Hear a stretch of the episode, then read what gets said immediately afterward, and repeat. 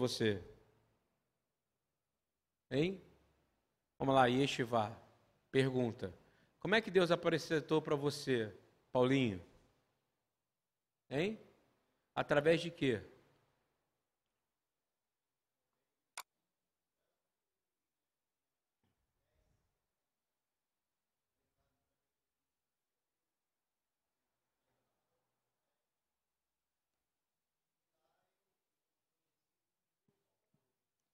Amém.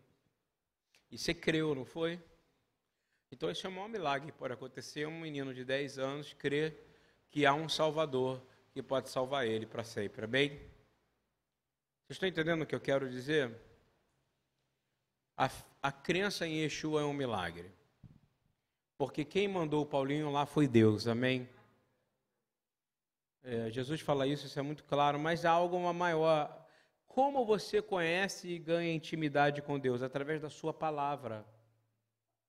A palavra que vai te mostrando quem é Jesus. A palavra que vai te mostrando quem é.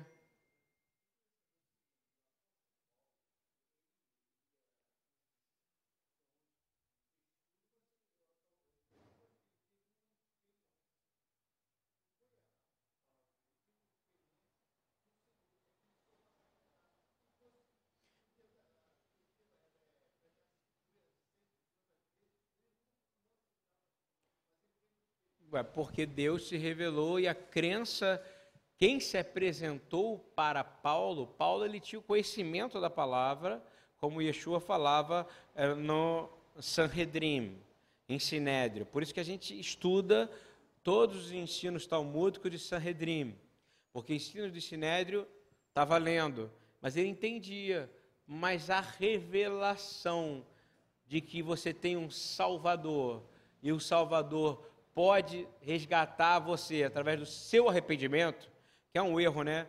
Que a gente aprende, que é o sangue que te salva. Não. O que te salvou foi você ter se arrependido como pecador.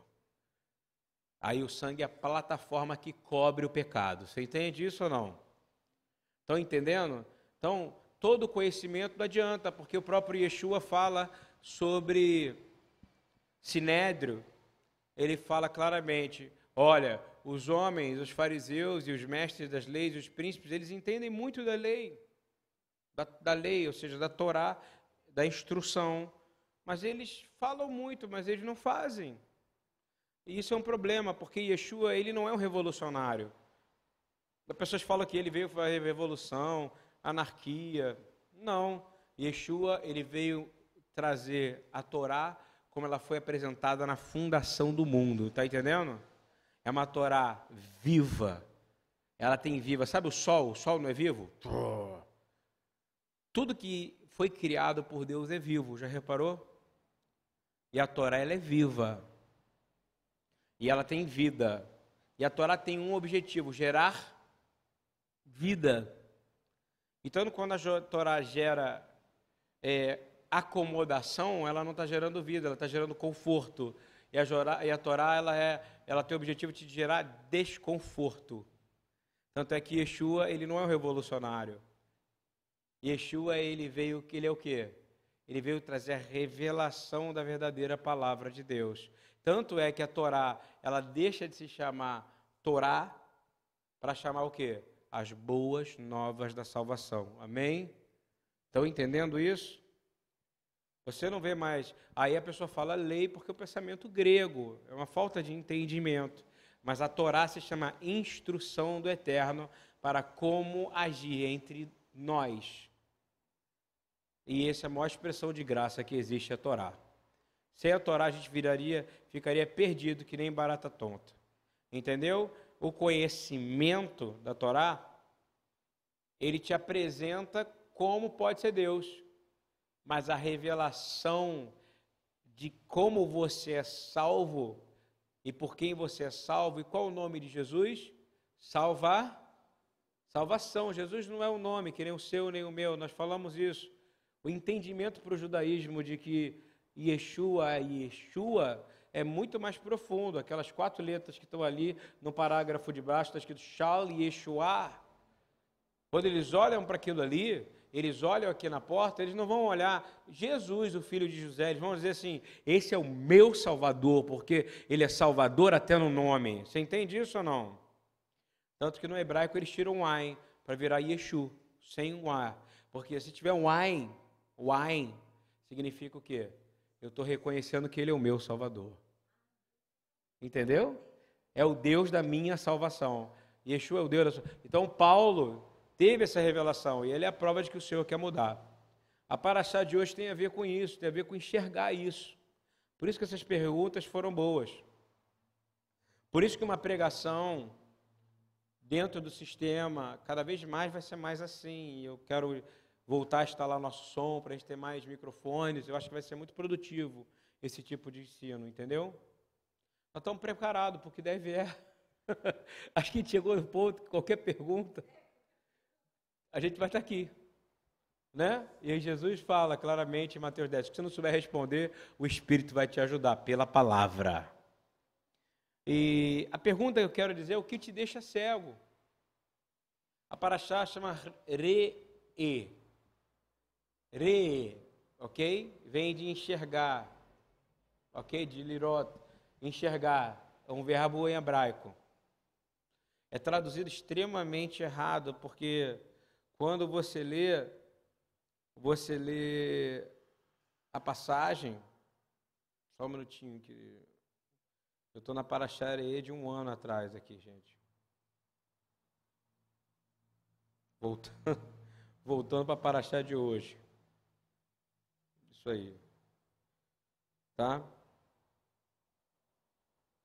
Ano passado eu falei o que te deixa cego. Esse ano eu quero falar sobre o peso da bênção.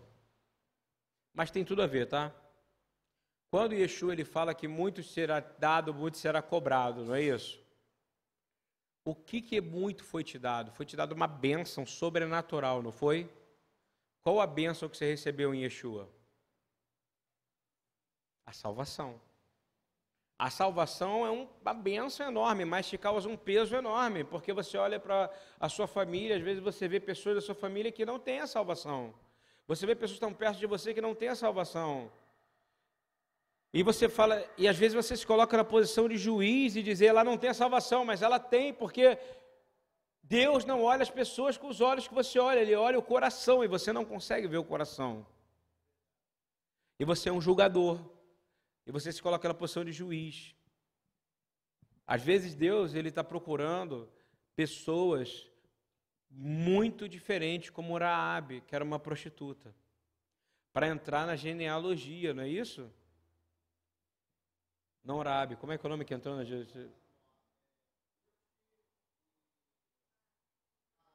Raabe, é o que eu estou falando, falei certo. Falei certo, é que a gente está com tanto cuidado da palavra de Deus.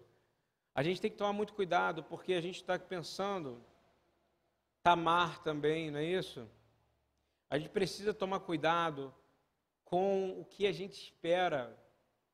Jacó agiu como nós agiríamos muitas vezes, mas Deus olha o coração de Jacó.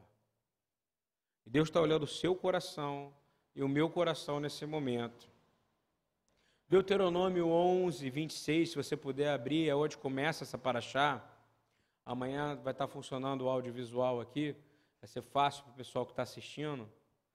Diz assim: Eis que hoje eu ponho diante de vós a bênção e a maldição. Muito famoso isso, uma passagem muito famosa, diz que eis que eu coloco diante de ti a Brahá e a Kelala. Brahá é bênção e Kelala, maldição. Eu já preguei tanto sobre isso.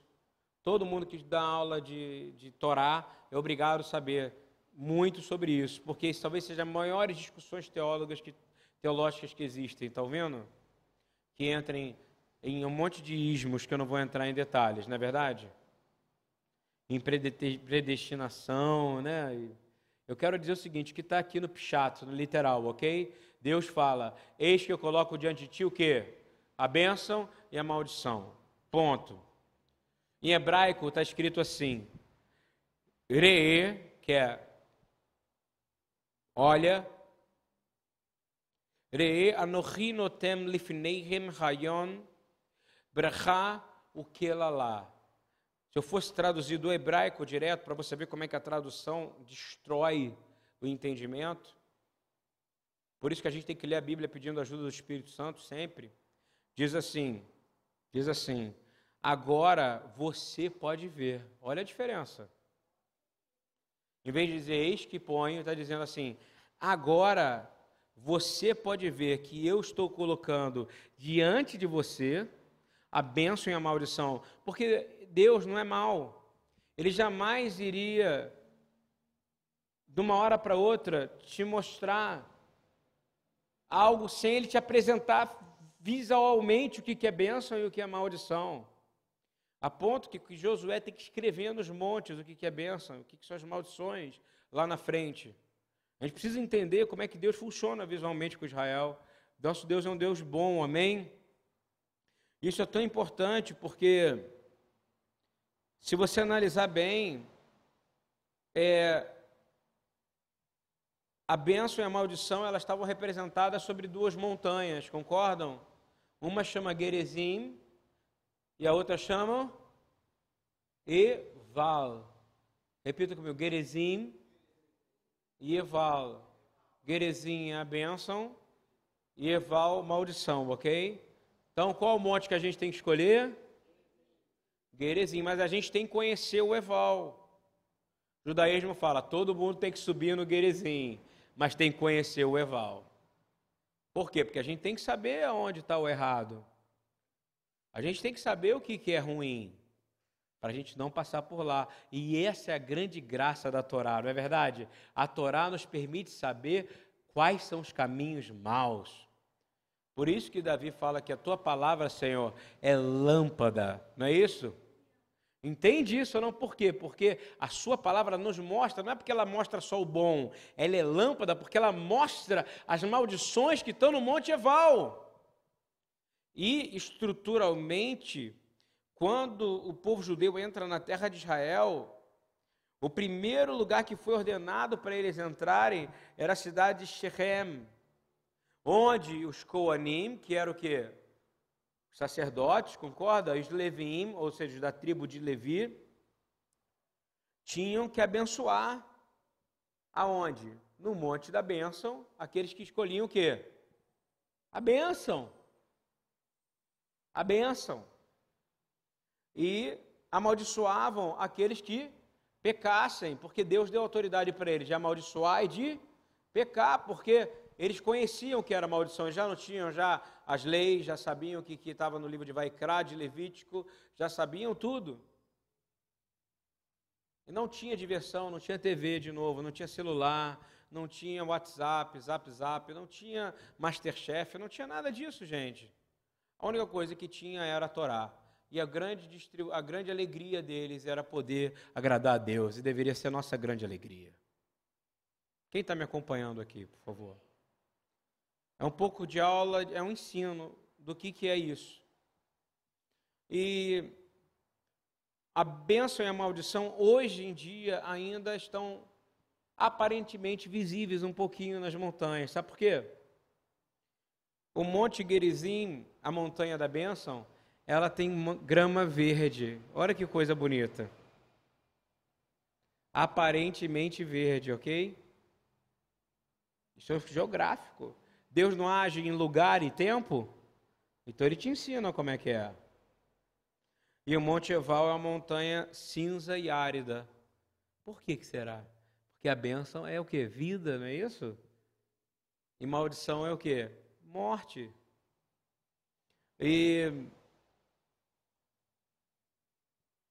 dentro da, do estudo da Cabala, ai meu Deus, ele falou Cabala. Dentro do estudo da Cabala, que é o recebimento do Sod, quem estuda comigo no sábado sabe que é Sod. Sod é o que? É a revelação. Depois de passar pelo Pichat, pelo Drash, pelo Remez, a gente chega aonde? No Sod. Aí é a Cabala, recebemos a revelação. Problema é que um monte de gente quer ir para o Sod, fala que recebeu revelação, mas não passa pelos estágios. O cara tem que ler. Fala, que cada uma dessas montanhas são como os olhos de Deus. Os olhos que veem a bênção e veem a maldição, porque não tem a palavra para achar, não é não é ver? Então, os olhos, Agora vocês estão vendo o que é bênção e que maldição. E a gente tem que começar essa, essa paraxá dizendo: abre os nossos olhos, Senhor. Abre os nossos olhos, Senhor. E eu queria dizer sobre o grande manifesto de Yeshua, que é o Sermão do Monte, quando ele determina o que é brahá, o que é bênção. Bem-aventurado é uma bênção, concorda comigo? Bem-aventurado é osher, em hebraico. Você é farto. Farto de quê? Bênção. Bênção tem a ver com fartura, não é isso? E ele diz que você é bem-aventurado. Osher, osher. E diz assim, Mateus 5, se você quiser acompanhar comigo, que agora eu vou entrar no peso da bênção. Toda bênção tem um peso. Você não recebeu a bênção para ficar light, concorda? Para minha vida ficar fácil, não. Você recebeu a bênção para ter autoridade, para ser bênção na vida dos outros. Estão entendendo? É um caminho. Deus não abençoa, Deus não é, ele não faz troca. Você entende? Você me dá um carro que eu vou te dar um dente. Entendeu ou não? Não. Deus é Deus. Adonai ele, é, ele determinou e ele mostrou visualmente como era o monte da bênção. E mostrou visualmente como é o monte da maldição. Eu vou te dizer: se você tiver o olho espiritual aberto, ele vai te mostrar onde está o monte da bênção e aonde está o monte da maldição. Quem quer ver isso constantemente? Quem quer dizer, eu não vou por aqui, porque aqui não é o monte da bênção. E cansa subir montanha, não cansa? E tem um peso. E ele diz assim, Mateus 5, 10 a 12. Eu quero te abençoar. E ele faz um monte de bênção, né? Mas eu quero parar na bênção que a gente não quer receber, que é a mais complicada. Por que, que a gente não quer? Porque ela é difícil. E é porque é a que mais a gente passa em todas as áreas da nossa vida. Bem-aventurados os que sofrem perseguição por causa da justiça Vou falar de novo. Você não deveria ser perseguido por causa da justiça, não é verdade?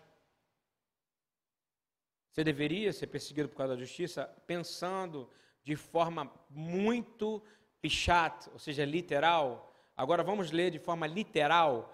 Bem-aventurado os que sofrem por causa da justiça. Você vai dizer, meu Deus, por que, que eu vou ser preocupado? Ele está dizendo, não é a justiça daqui. Não é a justiça daqui. É a justiça do reino que eu disse lá atrás, em Deuteronômio, eu disse: Tzedek, Tzedek, Tirdof. Justiça, somente a justiça perseguirás para que viva. Que justiça é essa? Como é que manifesta a justiça do reino? A justiça do reino se manifesta, sabe como? Quando você é tocado pelo amor de Deus, você é salvo. E você tem tanto amor dentro de você que você não consegue ver a mulher que está do seu lado, a pessoa que está do seu lado, não receber esse mesmo amor que você recebeu de Deus.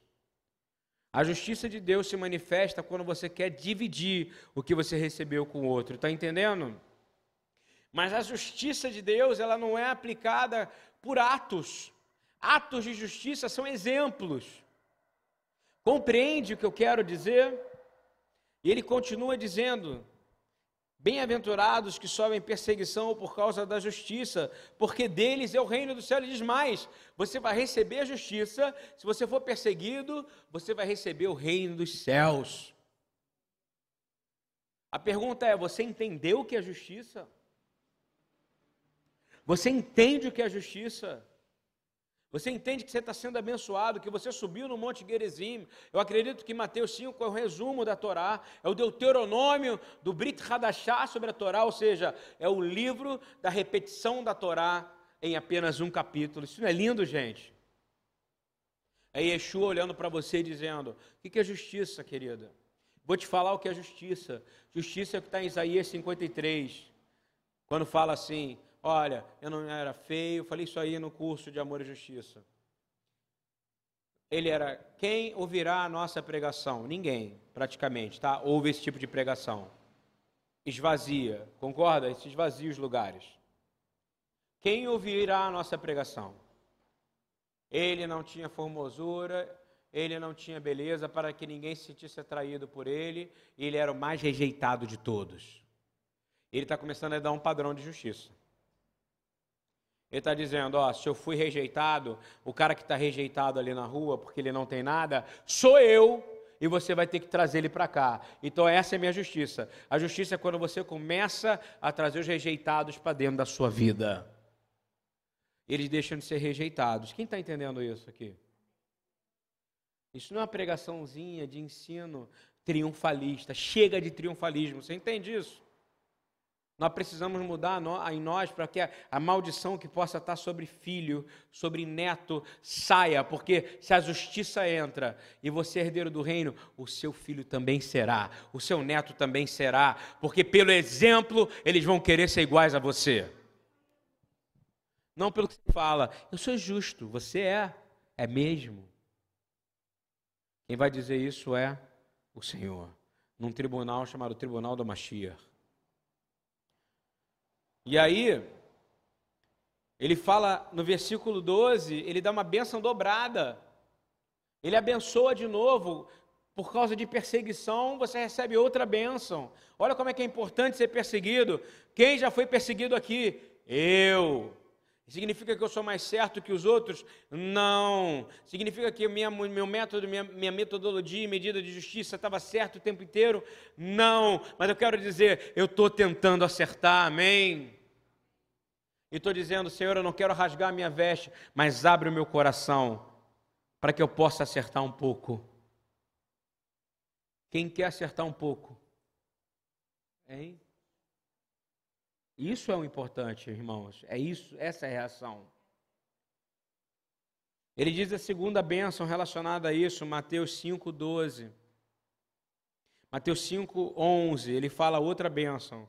Bem-aventurados sois vós quando vos injuriarem. Sabe o que é injuriar? É falar o que você não fez, é mentir sobre você, é falar que você é isso, é falar que você é aquilo, é falar aquilo que geralmente quem faz isso não anda com você. Você entendeu isso ou não? É quem está lá trabalhando com você, é quem está perto de você, mas que não convive no seu dia a dia. Presta atenção. Yeshua é coerente ou não? Sim ou não?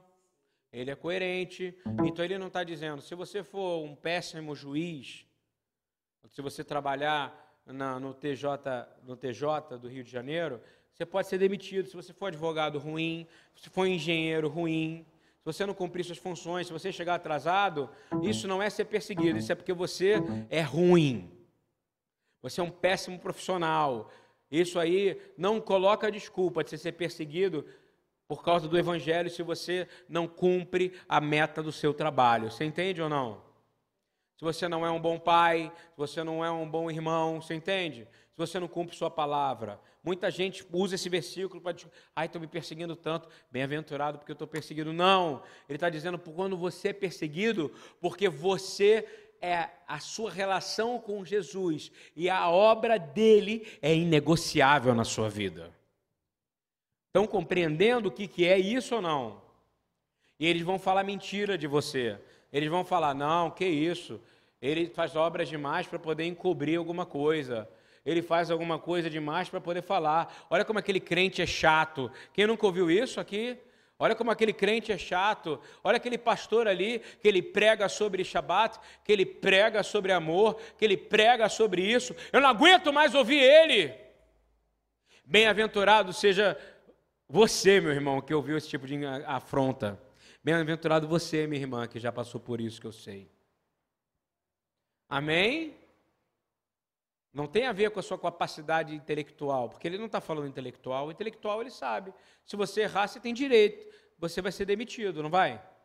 Agora, ser injuriado por causa dele, aí você tem que pensar: em que posição ele está na tua vida? Quando você está abrindo? Será que você está fazendo coisa no seu trabalho? Aonde você mostra na sua atitude, no seu exemplo, como ele mostrava que ele botava em primeiro lugar o Deus Pai. Era inegociável, não era? E ele diz assim: você vai passar a injuriar e perseguição, e mentindo, mentindo. Quantos aqui já enfrentaram mentira? Eu já enfrentei mentiras. Mentiras, dizendo todo o mal contra vós por minha causa. Agora não é mentira para você para conseguir um emprego, entendeu? Quando mentirem falar assim, pô, o cara lá, ele fez um negócio errado ali no trabalho, ele chegou aqui, ele botou um papel, fez aquilo, chegou mais tarde, ou então falou aquela irmã, ela veio com a roupa que não era do uniforme, mas você estava do uniforme. Isso é um problema seu. Você vai ter que lidar com isso e a verdade vai ser revelada. Ele está dizendo mentindo porque você está colocando Jesus em primeiro lugar no seu trabalho. Estão entendendo? Esse é o princípio da visão. Ele diz assim: E aí disserem todo o mal contra vós por minha causa. Não é todo o mal contra vós por sua causa. Porque você é casado, por causa do seu casamento, por causa da sua filha, por causa do seu filho, por causa da sua roupa, por causa do seu carro, porque você é muito bom. Às vezes gera ciúme, não é isso? Não é? Gera inveja. Aí você vai comprar mesmo usar contra inveja. Não, isso não vai adiantar nada, meu querido. A única coisa que vai quebrar a inveja, posso te falar o que, que é? É você ser o exemplo de Cristo no lugar onde você trabalha. Amém? E aí eles vão mentir por causa de Jesus. Aí quando eles mentirem por causa do teu testemunho de Jesus, eles estão destruídos. E aí você vai, eles vão te buscar porque eles vão procurar Jesus. OK? Você vai ser perseguido por causa da justiça. Mas quando você é perseguido por causa da justiça do reino, porque você está implantando a justiça do reino, você é bem-aventurado, você pode dizer Baruch atah Adonai Eloheinu melech haolam, Adonai Hatzadik. Bendito seja tu, eterno nosso Deus do universo, o Senhor, nossa justiça.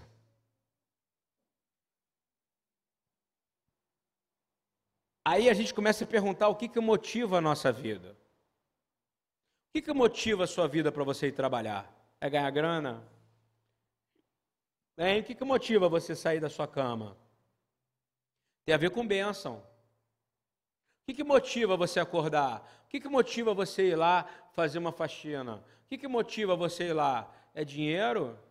Motivação errada. A sua motivação é ser um exemplo de um cidadão do reino de Deus aqui na terra onde você estiver. Estão entendendo? Inegociável. Yeshua era inegociável, não era? Inegociável. Tanto que eu vou fazer uma pergunta para você. E outra coisa, não manda uma. Eu estava rindo sozinho escrevendo isso aqui. Desculpa se eu vou falar algo muito, pode ser algo muito herético no ponto de vista de alguns. Mas é um midrash que eu fiz. Quem estuda comigo sabe o que é um midrash. Abel foi morto por Caim, porque ele estava, Abel estava evangelizando Caim, sim ou não? Não. Abel não chegou assim, Caim, vamos fazer uma oferta para o Senhor. Caim, Deus é maravilhoso. Ele não chegou, Caim, Deus te ama. Ele falou isso ou não? Não. Caim quis matar Abel pelo exemplo de bondade e de justiça que havia em Abel. Estão entendendo como é que funciona? Isso é pensamento judaico. Abel tinha um excelente exemplo de justiça. Tanto é que ele deu o quê? As ovelhas. Ele era o pastor. E, ele agradou, não foi isso ou não? E Caim ficou o quê? Odiou, sentiu ciúme, injuriou, mentiu e matou. Então não é porque você, você não precisa estar evangelizando na sua igreja, desculpa, no seu trabalho, no seu ambiente profissional ou na sua escola, para que te odeiem, basta você ser um bom crente, amém? E aí quando você começa a ser odiado, você fala, uhul, ahá, cheguei aonde eu tinha que chegar. Mas nessa hora a gente tem dificuldade, não é isso? De entender? A gente fala, tadinho de mim, Senhor eles me odeiam tanto. Ele falou, mas eu falei que tem uma bem-aventurança para você. Você quer a benção, não quer? Amém. Então, bem-aventurados que são perseguidos por causa de mim e por causa da justiça. Amém? Abel foi assassinado por causa da justiça. Quem concorda comigo aqui? Tem algum momento falando lá dele convencendo Caim de alguma coisa? Não. Ele foi apenas justo. E a justiça gerou o quê? Um assassinato. Como isso incomoda, não é verdade? Quando você vive injustiça, você vai dar um exemplo natural. Você vai parar de, você vai parar de ser teológico. A justiça faz você parar de ser teológico. Porque quem vive na justiça de Deus não tem tempo para ficar teológico, teologicando, entendeu? Peraí, deixa eu saber como é que é pré-tribulacionista, pós-tribulacionista, peraí, como é que funciona isso aqui? Aí você para de ficar preocupado se o esqueleto que foi encontrado lá, lá no meio do, da, da, da Filistina, ou seja, da área da Palestina, Cisjordânia, era de, de gigante ou não, você entende? Porque quem está na justiça de Deus não tem tempo para isso, tem que apregoar a justiça de Deus, porque primeiro vem o reino de Deus e depois a justiça, amém? Você não tem tempo para teologia mais, acabou. Porque você está no monte da bênção, amém? E no monte da bênção você tem uma vista maravilhosa. Eu quero muito que vocês entendam o que eu estou querendo dizer, porque isso é importante. Você para de girar em torno de si mesmo. Você precisa entender, é, Pedro, na sua carta, o apóstolo Pedro, em 1 Pedro 2, 13 a 15, fala, fala exatamente uma coisa. Você recebeu bênção, não foi? Qual foi a maior bênção que ele te deu? Ele te deu a salvação. Mas depois ele disse, lá em João 15, aí depois ele disse lá em Atos, não é isso? Depois ele fala em Mateus 28, né? Ele vai falando que toda a autoridade foi me dada e eu estou passando a autoridade para vocês, não é isso? Não é isso? Pelo Espírito Santo, não é isso? Vocês vão receber o Espírito Santo, vocês vão ter autoridade e poder. Então a bênção dele traz o que? Autoridade e poder. Para quê? Ter mais responsabilidade. Ele te abençoa para você ser mais responsável porque você vai ser vinculado com ele. A batalha espiritual, ela acontece no momento onde você acha que a maldição que vem sobre esses espíritos malignos são maiores do que a bênção que Yeshua te deu. Eu vou dizer, não são maiores, amém? Até porque quem criou os demônios, quem foi? Yeshua. Porque tudo foi criado por ele e para ele. Até sobre os demônios, até sobre anjos vocês vão julgar. Vocês vão julgar sobre os dois terços que estão lá em cima ou os anjos que estão aqui embaixo, que caíram. Sobre um terço. Você vai julgar esses anjos. Você tem autoridade para julgar. E eu estou falando isso de verdade, porque a bênção tem a ver com isso. A bênção e a maldição andam assim, não anda assim? E eu vou provar isso na palavra do Senhor.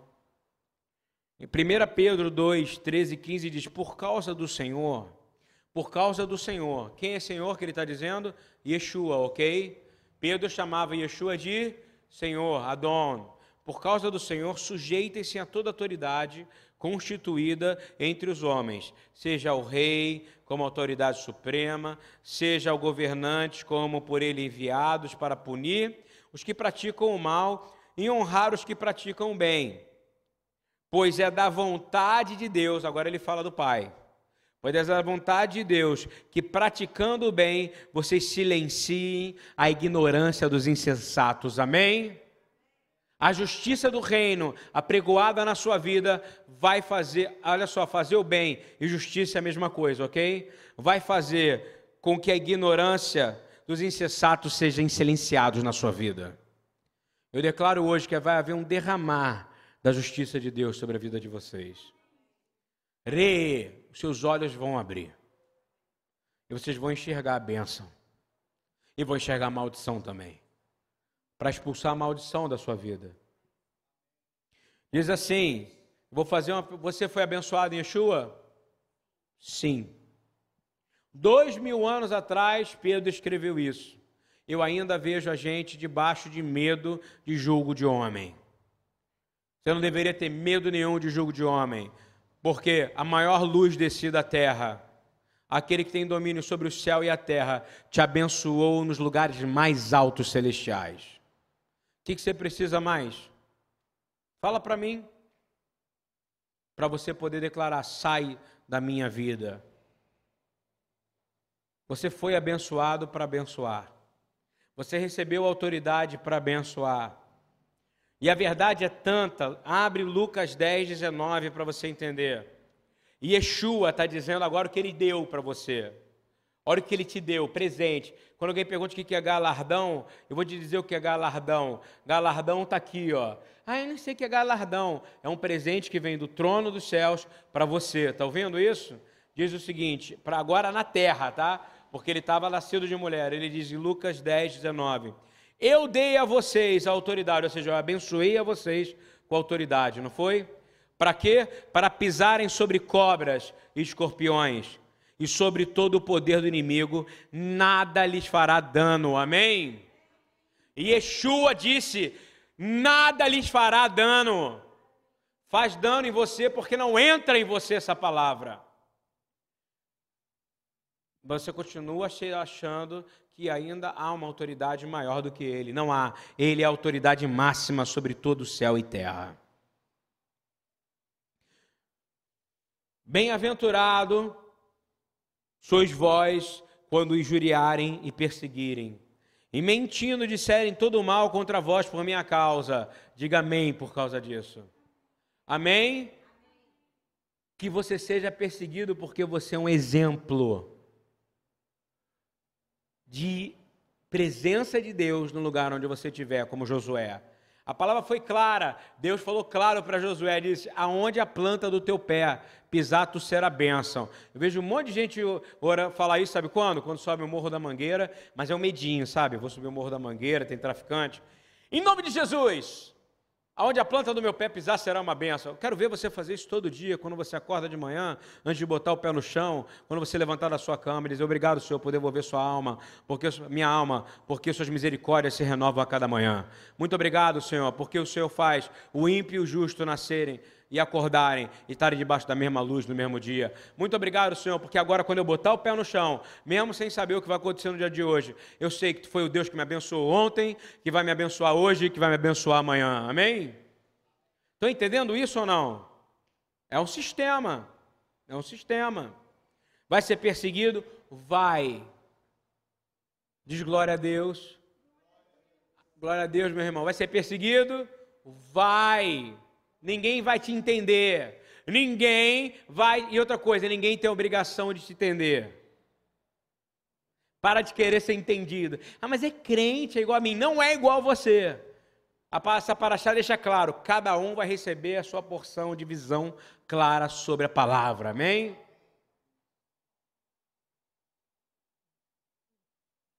Meu irmão, é tão bonito que quando eu leio, abro Mateus 9, abre Mateus 9, 6, olha que lindo que está escrito sobre isso, diz assim, mas para, Mateus 9, de 6 a 8, mas para que vocês saibam que o Filho do Homem tem na terra, repete comigo, tem na terra, fala, o Filho do Homem tem na terra toda a autoridade, ele está dizendo, ele, o Filho do Homem tem na terra toda a autoridade para perdoar pecados, diga glória a Deus, você imagina ele lá em cima no trono, no lugar mais alto, olhando e dizendo: Paulinho, tu não sabe o que tu faz, mas eu te abençoo e perdoo os seus pecados.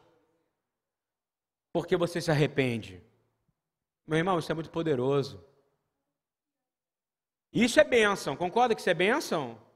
Vou repetir de novo, que é poderoso, é Yeshua falando dele. É raro, né, ele falar essas coisas assim, mas ele diz: "Mas para que vocês saibam que o Filho do homem tem na terra autoridade para perdoar pecados." Você tinha que repetir isso. O Filho do homem tem toda a autoridade na terra para perdoar pecados. Quanto mais nos céus. A gente tem que começar a mudar isso em nós. Mudar esse medinho medinho. Por que, que Israel vence o inimigo? Me fala hoje. Por que, que Israel. Israel sofria muito, né? Ah, cometia um monte de erro, 38 anos de deserto, aí tinha expulsão, aí ele voltava. Não era assim que funcionava? Mas ele é um povo chato, né, cara? Ele volta, e ele volta com tudo. Ele volta com tudo, e agora está lá em Israel, e ele só sai agora. Quando aquele que transpassaram voltar e derramar o Espírito sobre todos. Está entendendo ou não? Porque a gente tem que ser como Israel. A gente cai, mas nós levantamos. Não é isso ou não? Ele diz assim: disse ao paralítico. Jesus ainda fala isso para o paralítico. Olha a ideia de Jesus dizendo assim: Eu estou falando com o paralítico. Quantas vezes você já conversou com um paralítico falando isso? Olha só, paralítico, eu quero te dizer um negócio, meu irmão. Jesus tem toda a autoridade, porque ele é o filho do homem, para na terra perdoar os seus pecados. Você pode levantar e andar. Mas a gente tem um pouco de medo de fazer isso, não é verdade? Será que está a hora certa? Será que é o momento certo? Será que é certo? Mas ele falou para o paralítico, ele não disse para o rei, não. Ele não falou isso para gente famosa, não. Ele foi para um paralítico. Aí ele diz assim: levanta-te, pega a sua maca e vá para casa. E ele se levantou e foi. Vendo isso, a multidão ficou cheia de temor e glorificou a Deus. Amém? Talvez a gente tenha já faltando em nós, sabe o que? Temor, você concorda? Não é isso que pode estar faltando em nós? Um pouquinho de temor? Quem assume que pode estar faltando um pouquinho de temor? Um pouquinho. Um pouquinho. Senhor, falta um pouquinho de temor. Cura o temor em nós, amém? Porque até os demônios sabem que há um só Deus e tem, tremem e têm medo, né? E diz assim: E eles glorificaram a Deus, que viram que Deus deu a Jesus toda a autoridade sobre a terra. Eu queria dizer para você que re receber a bênção tem a ver com estar confiante. Repete comigo: receber a bênção tem a ver com confiança. Você precisa confiar, é um estágio. É para parar de dizer, pô, fizeram isso comigo, me magoaram, me roubaram, me fizeram. Jesus, ele não é, ele não é um gerente de projeto, ok? Ele não é um planejador. Ele não tem curso de MBA em Planning Management, ok? Ok? Ok? Plan, ele não é um planner, ele não é um coaching para fazer você se sentir bem quando você sai de lá. E Yeshua, ele é simples, ele é assim, queridão, eu vou falar para você direto ao ponto, brother.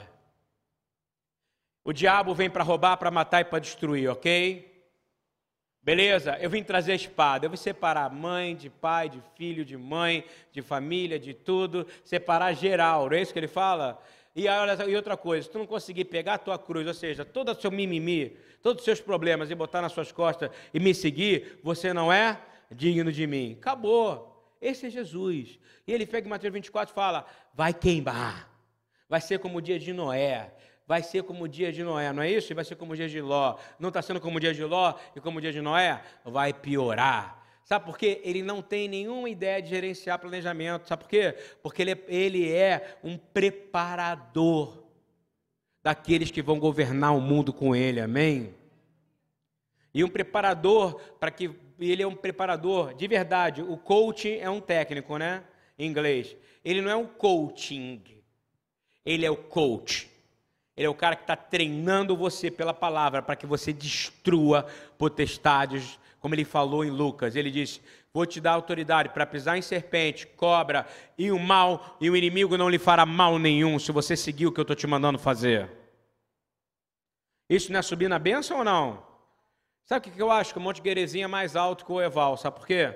Porque o Monte da Bênção tem que ser mais alto para você olhar o inimigo lá de cima e lançar flecha. Pá, pá, pá. Não é isso ou não? A gente tem que ter mais temor. Olha que coisa linda. Jeremias 17, 7 e 8. Não demora muito mais não, tá?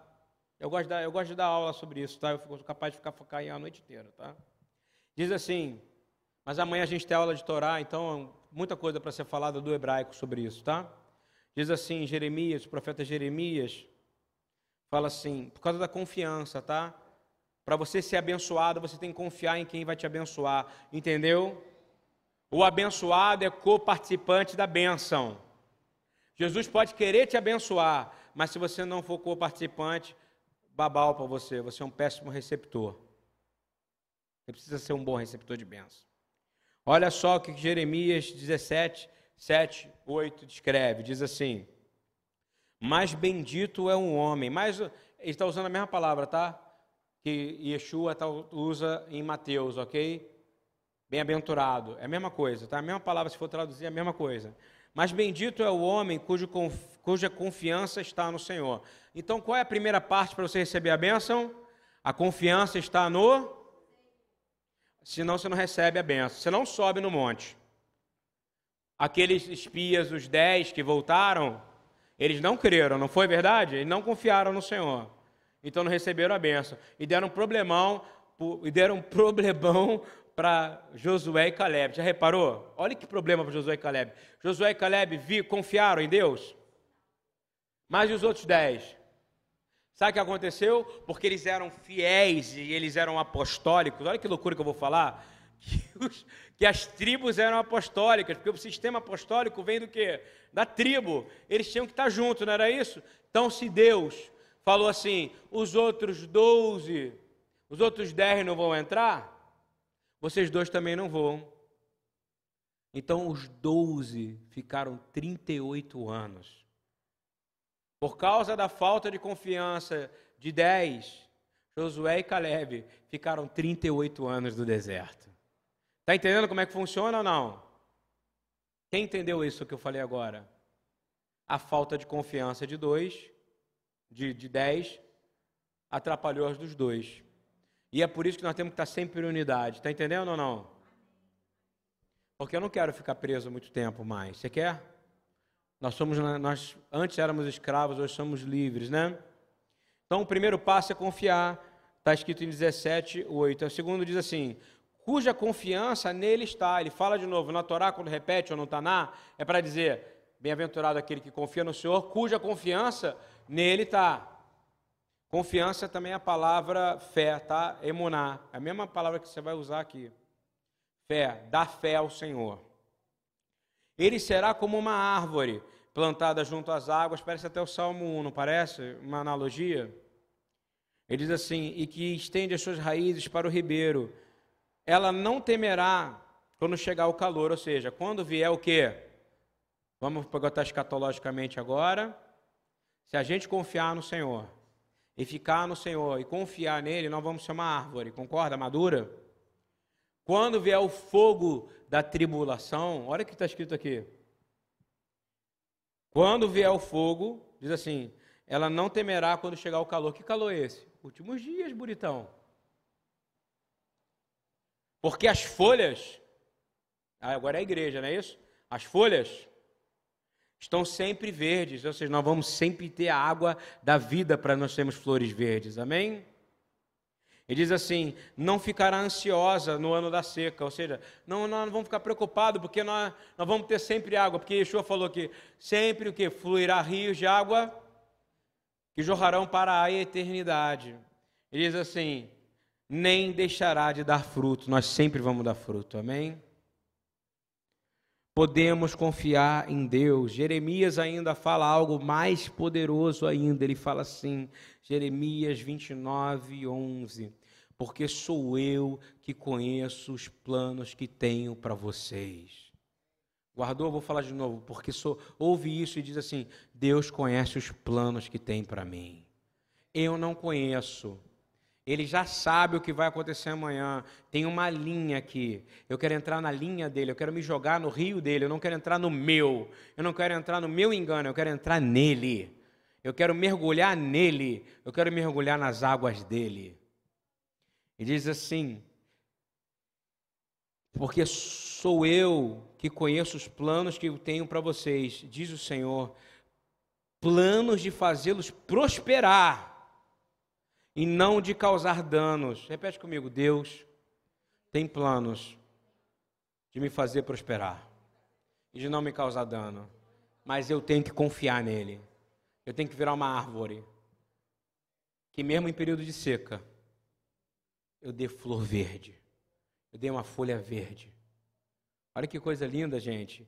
E diz assim: planos de dar a você a esperança Receba a esperança, meus irmãos, nessa noite. Ele diz assim: planos de te dar esperança e de te dar um futuro. Sabe o que é o futuro? É a eternidade ao lado dele. Mas também serve para hoje. Tem uma oração que Paulo faz na igreja de Filipe, de Filipe, de Filipo ele está em Filipenses 4, 19. E eu queria muito abençoar vocês com essa bênção. Porque Paulo sabia que era uma igreja que reverteu, ela era uma igreja que tinha dificuldade na área financeira, dava problemas para ele, maltratou e depois ele teve que voltar. Lá no finalzinho ele começa, ele libera uma bênção.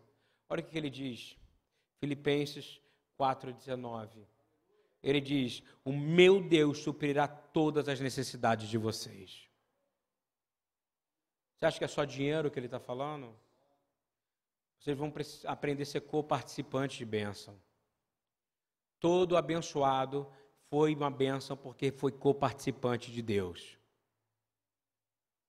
E diz assim: O meu Deus suprirá todas as necessidades de vocês, de acordo com as suas gloriosas riquezas em Cristo Jesus. Jesus Cristo é rico, meu irmão. Rico o suficiente para derramar toda a glória sobre você. Vocês creem verdadeiramente nisso ou não? A gente tem que aprender a manter a boca fechada a partir de hoje, amém? Estão entendendo? E deixar os planos de Deus agirem na sua vida. Deus vai falar com você. Você vai orar antes de você ler um livro, antes de você ver um vídeo, antes de você ouvir alguma coisa, vai dizer: Senhor, o que você quer que eu veja? A gente tem falado isso constantemente parar de consumir qualquer coisa. Você não é um lixo. Você não é um garbage. Você não é uma lixeira para ficar re recebendo qualquer coisa. Você é filho do Deus Altíssimo e ele diz aqui, nessa bênção: O meu Deus suprirá todas as necessidades. Nenhum homem pode suprir tua necessidade.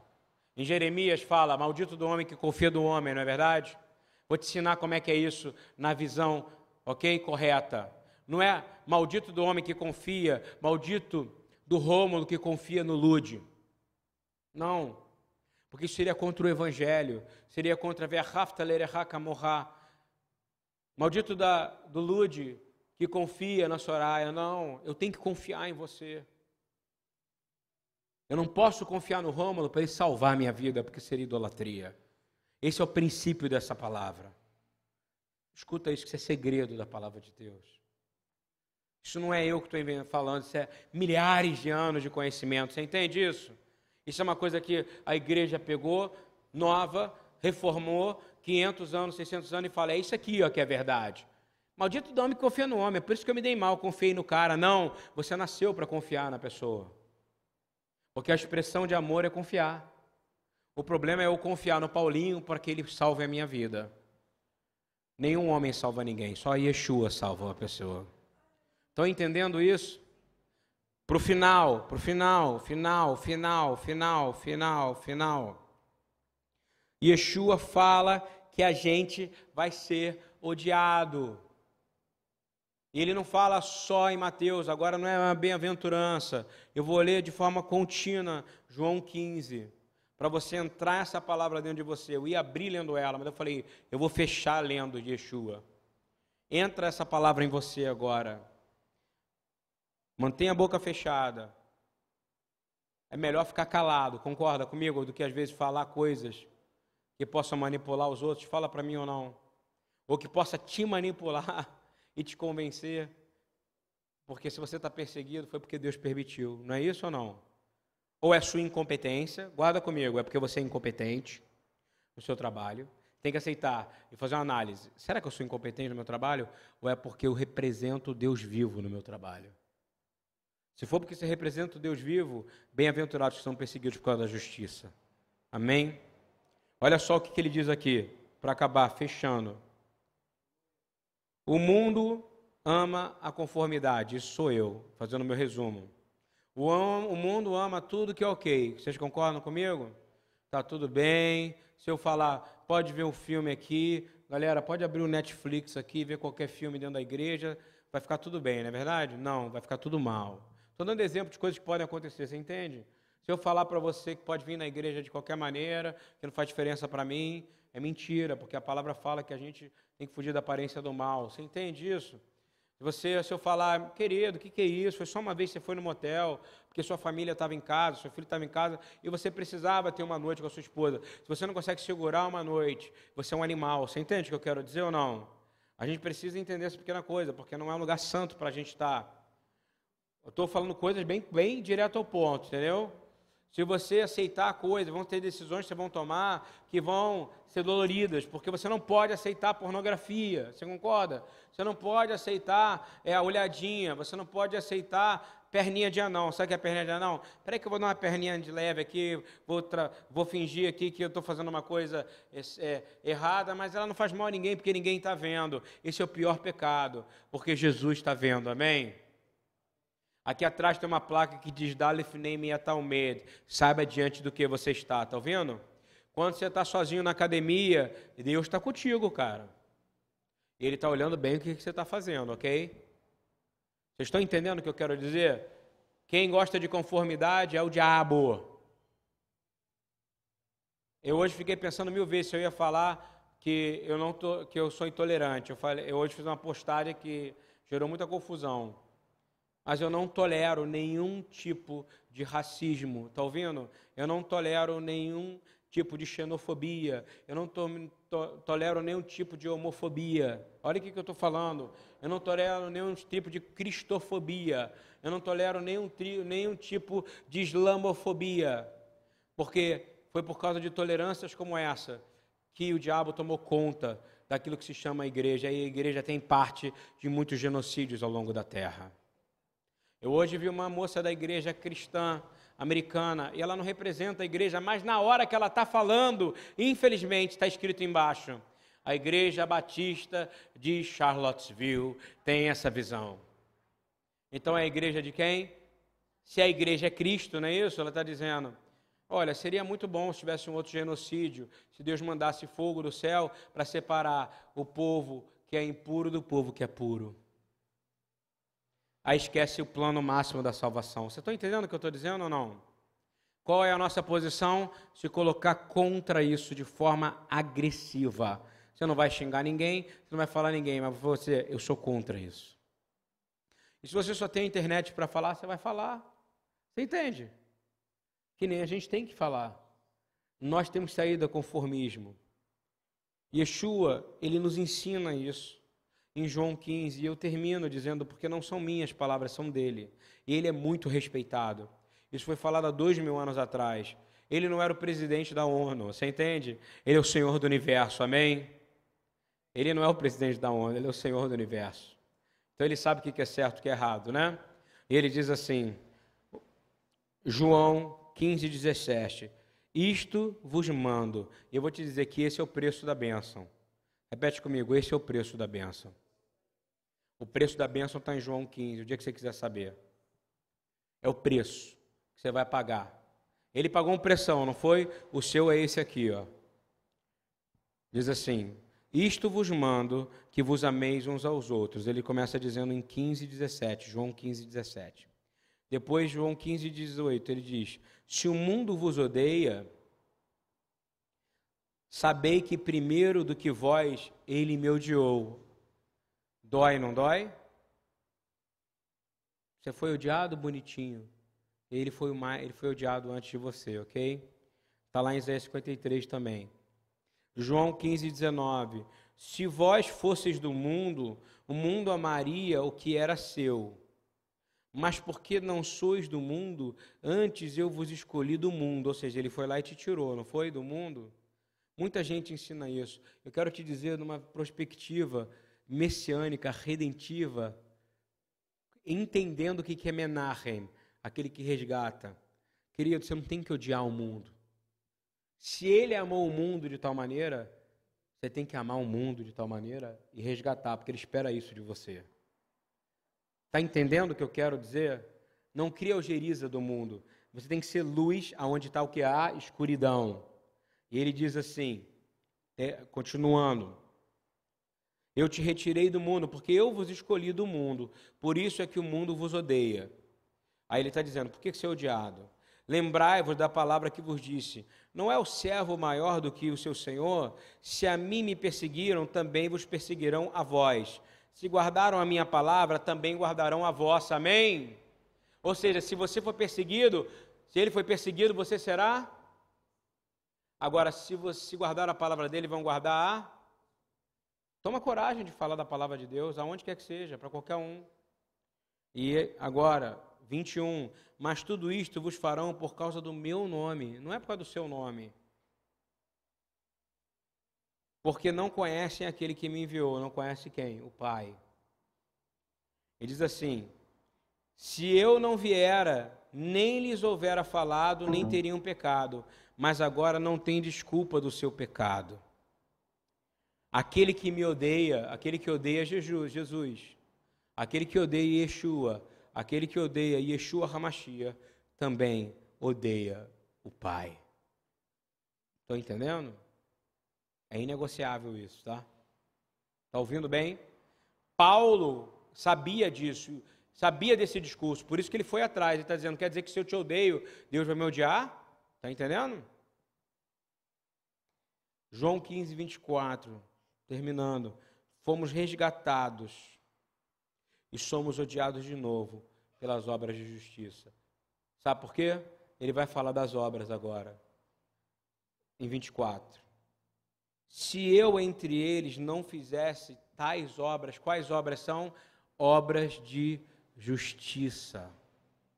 Ele pegou a Torá que estava trancada dentro do coração daqueles homens e trouxe a Torá. O que está escrito no livro que fala em Jeremias?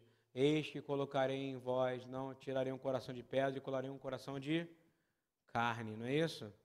É nesse momento que ele faz isso. Ele faz uma obra ensinando que a Torá é o maior de todos os mandamentos, é amar o próximo como a mim mesmo.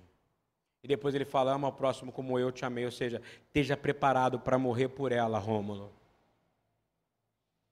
Está entendendo? Esteja preparado, Paulo, para morrer por ela, porque tu és o cabeça e vai receber a pedrada.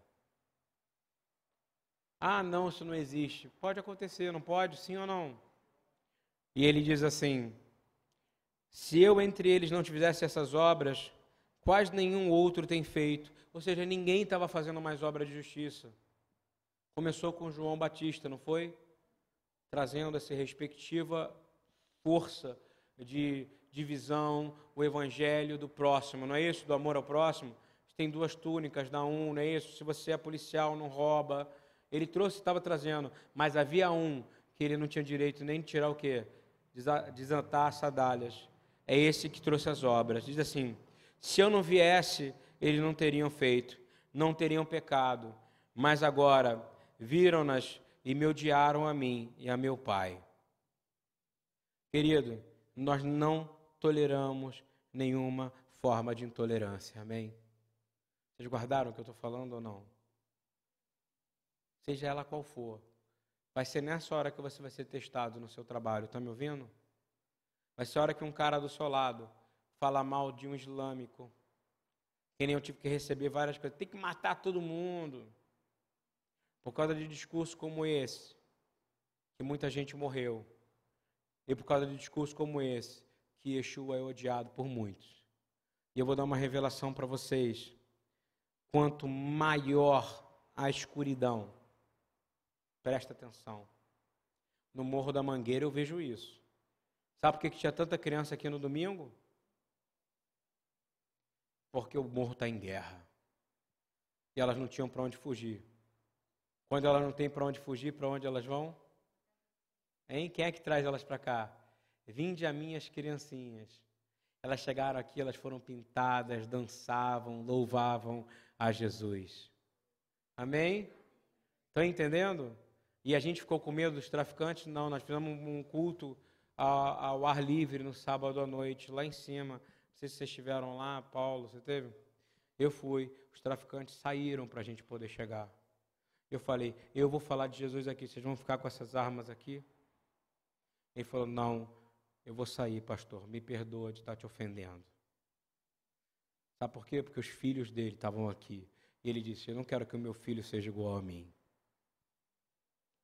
Quanto maior a escuridão, maior será o avivamento. Não sejam tolerantes às trevas, amém? Não sejam tolerantes às trevas. Tem uma passagem de Hebreus, nesse estudo grande. Aquilo que é bom para Jesus é bom para você? Sim ou não? Olha que coisa linda, Hebreus 12, anota isso para vocês estudarem em casa. Hebreus 12, de 12 a 6, diz assim, e aí eu termino para vocês, meus irmãos do IDI, orando. Hebreus 12, diz assim: Ele, ele, ele é quem? Jesus, ok? Yeshua. Pela alegria que lhe fora proposta. Ele recebeu uma alegria, não foi, Yeshua? Quem que é a alegria que Yeshua recebeu? Ele, pela alegria que foi proposta pelo Pai, suportou a cruz. Eu quero dizer, pela alegria que Yeshua te propôs, você vai suportar qualquer coisa na sua vida. Desprezado e desprezando a vergonha, e assentou-se à direita do trono de Deus. Pensem bem naquele que suportou tal oposição dos pecadores. Você vai receber oposição em todos os lugares, ok? Contra si mesmo, para que vocês não se cansem e nem se desanimem. Eu dou uma ordem: não se cansem nem se desanimem. Ele diz assim: na luta contra o pecado, vocês ainda não resistiram até o ponto de derramar o próprio sangue. Olha que fase do pesada. Na luta contra o pecado, vocês ainda não resistiram até o ponto de derramar o próprio sangue, não é verdade? Ele derramou.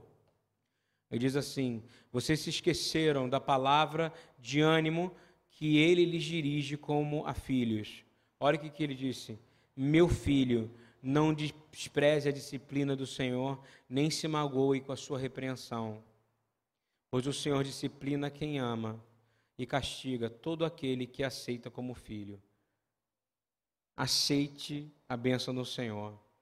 Que o Senhor abra os nossos olhos para que a gente olhar para o Monte Gerizim, o Monte da Bênção, que é o Monte Verde, mas também saber que há uma responsabilidade em nós para sermos coparticipantes, de sermos abençoadores de toda a terra pela bênção que Ele nos deu. Amém?